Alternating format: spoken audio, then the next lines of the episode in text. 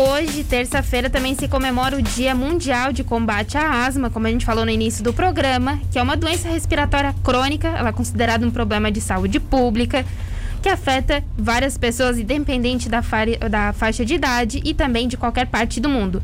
E por isso, quem está conosco aqui novamente é o pneumologista, o doutor Ângelo Ferreira da Silva Júnior, da ICAMED. Boa tarde, doutor, seja bem-vindo. Boa tarde. Então, eu queria iniciar perguntando o que é a asma?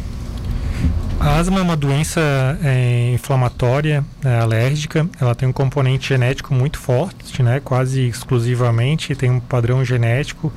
Então, geralmente, o, os pais ou os avós tem alguém tem algum componente alérgico, seja rinite, asma, dermatite atópica. E essa, os filhos acabam herdando essa alteração genética que tem uma predisposição a desencadear alergias respiratórias, né? A asma é uma doença bastante prevalente, ou, ou é, ela, ela comete pelo menos 10% da população brasileira. E a maioria das pessoas que tem asma, elas nem sabem que tem asma, né? Elas simplesmente na infância acabam chiando, fazendo nebulização, recebem um diagnóstico é, não muito correto de bronquite e acabam melhorando espontaneamente até os 7 anos, mas tem a certeza que em algum momento da vida a asma vai voltar. Uhum. É, e o grande problema é que a asma ela pode ser desde uma doença é, tranquila, boa, tratável, até levar à morte. Ela é uma alergia, né? E muitas vezes ela é, é totalmente negligenciada pela população. Hoje no Brasil a gente tem o tratamento disponível no SUS, que a gente consegue tratar a maioria dos asmáticos, né?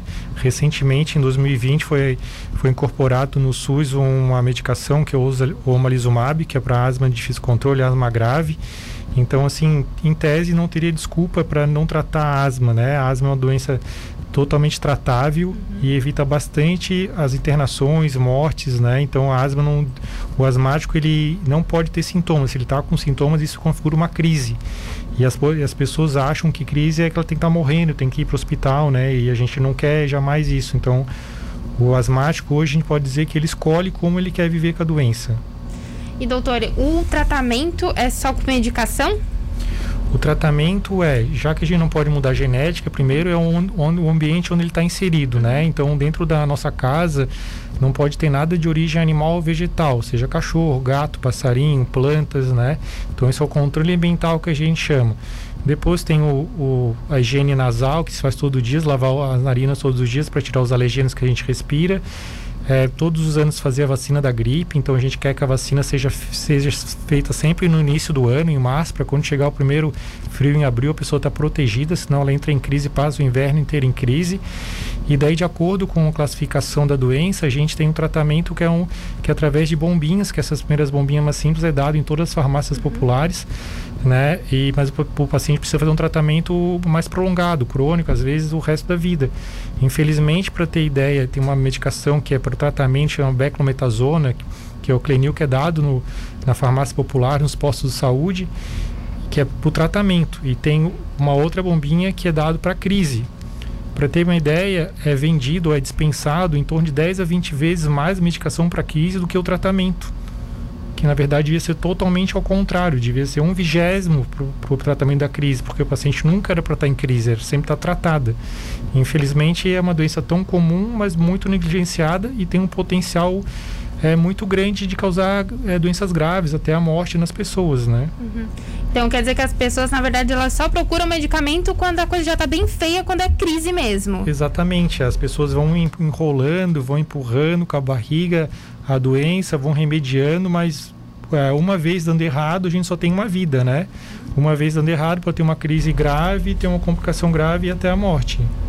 E eu ia perguntar, a asma, é, a falta de ar é o único sintoma ou tem mais sintomas também, além de ser hereditária, como você disse? Não, a maioria das pessoas que tem asma, elas têm uma asma leve, uma asma que elas nem sabem que, que tem asma. Todo inverno elas acabam tendo um resfriado, pegando uma gripe, ficam tossindo mais que as, que as outras pessoas, né? Uma semana, um mês, e acabam melhorando espontaneamente. E todo ano se recorre. A maioria dos uhum. asmáticos é nesse sentido, é, tem esses sintomas. Eles nem sabem que tem asma e só depois de alguns anos anos têm uma asma grave, que eles, meu Deus, tudo que eu tinha para trás todos os anos era asma, sim, era asma. E por isso que é o principal arma da asma é educação, saber que doença é essa, como tratar. Que eu sempre gosto de falar para o paciente, asma é igual fogo. Começa o fogo com um copo de água, a gente acaba. Se deixar se alastrada, e nem bombeiro pode dar conta, né? E doutor, agora com a pandemia, os asmáticos eles têm que tomar mais cuidado ainda, né? Então, a pandemia criou, é, pregou uma, pressa, uma peça na gente, né? A gente tinha um grande medo que os asmáticos seriam é, acometidos de forma violenta, né?